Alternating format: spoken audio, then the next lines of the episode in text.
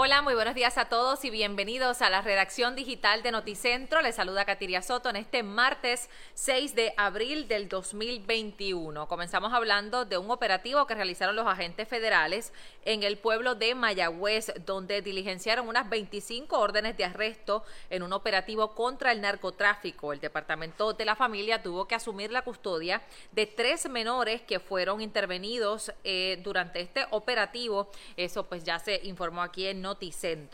Eh, y de hecho, ya que estamos hablando de Mayagüez, hoy el alcalde José Guillermo Rodríguez va a romper el silencio luego de más de una semana que ha transcurrido de unos arrestos federales que se dieron de siete eh, personas, entre ellos exfuncionarios y ex asesores del alcalde de Mayagüez, en un esquema de fraude utilizando fondos que estaban destinados a un hospital de trauma en esta zona del oeste y además el uso de algunas propiedades del municipio como colateral para pedir líneas de crédito y que ese dinero pues fue utilizado, eh, mal utilizado con fondos públicos, así que ya veremos qué dice el alcalde de Mayagüez cuando finalmente rompa el silencio en esa conferencia de prensa, será a la una de la tarde, por supuesto que le tendremos todos los detalles.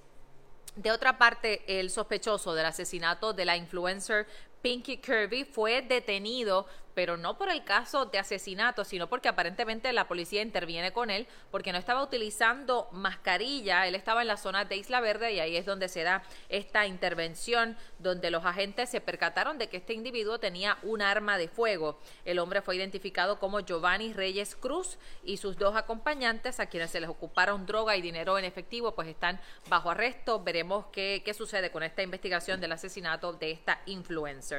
Como saben, todos los días el Departamento de Salud publica una actualización de las cifras de coronavirus para el día de hoy se informó lamentablemente de cinco muertes adicionales por COVID-19.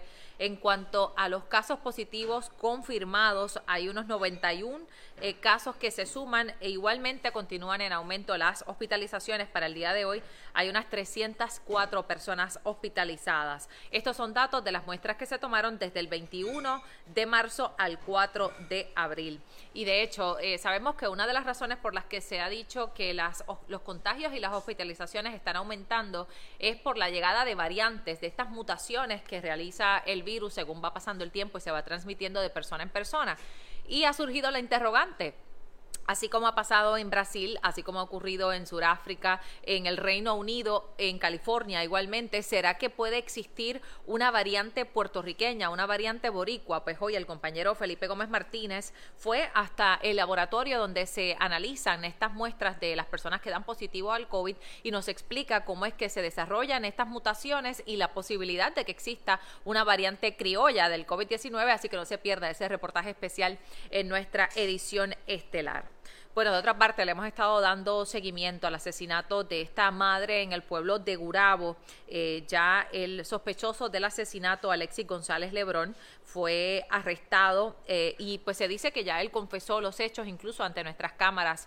Dijo estar arrepentido, le pidió disculpas a la familia de esta mujer él pues está en la cárcel, obviamente, luego de que ya se le erradicaran cargos formalmente por el asesinato de Rosita Alicea, un caso que sucedió la semana pasada y que pues estremeció a muchos sin duda por la manera en la que se dio. Ella murió de un disparo en la sala de su casa en presencia de su señora madre y de una de sus dos hijas. Así que veremos qué, qué sucede con este individuo. De otra parte, pasando a temas de Estados Unidos, hoy el presidente Joe Biden se espera que adelante la fecha eh, donde se supone que ya todo el mundo tenga acceso a la vacuna de COVID-19.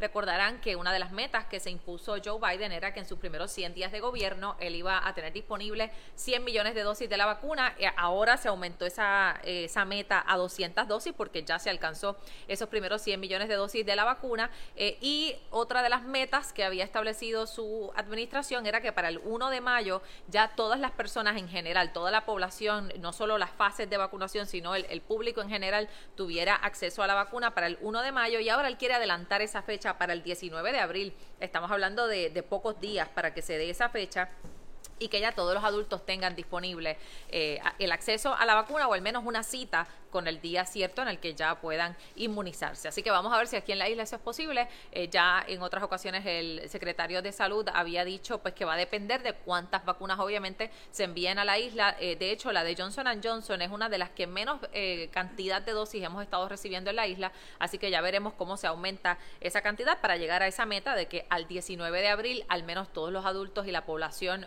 mayor, ¿verdad? En general tenga acceso a esa vacuna. Y hablando de vacunas, eh, la Agencia Europea de Medicamentos, lo que sería el homónimo a la FDA de Puerto Rico, pero esto a nivel de Europa, están evaluando esa vacuna de AstraZeneca porque ya se habían dado informes de científicos de que podía tener algún tipo de relación eh, con coágulos sanguíneos que se habían identificado en personas que habían sido vacunadas con esta vacuna de AstraZeneca. De, AstraZeneca. Eh, así que a pesar de que en algunos países se había suspendido el uso de esta vacuna en Europa, eh, ante la preocupación de que la vacuna de AstraZeneca provocara estos coágulos, se decidió continuar con su uso, más aún así, pues aún continúan estas evaluaciones y estas investigaciones científicas para asegurarse ¿no? de que esa vacuna de AstraZeneca no tenga ese efecto secundario. Bueno, aquellos que tengan el día libre, quieran ir al mar, mucha precaución. Continúa ese oleaje peligroso entre 6 a 8 pies con un alto, un alto riesgo de corrientes marinas, especialmente en las playas del norte de la isla.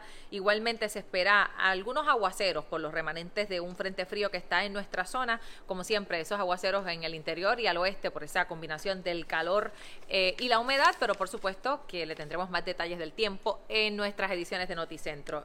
Gracias a todos por conectarse con nosotros y ya saben que este informe que hacemos a diario está disponible en formato de podcast, solamente en audio. Usted entra a Spotify o Apple Podcast, nos busca como Noticentro y ahí va a poder compartir este informe que realizamos todas las mañanas. Yo los espero en solo minutos en la edición de Noticentro y por supuesto a las 4 de la tarde en la edición estelar. Que tengan un excelente día. Guapa Podcast.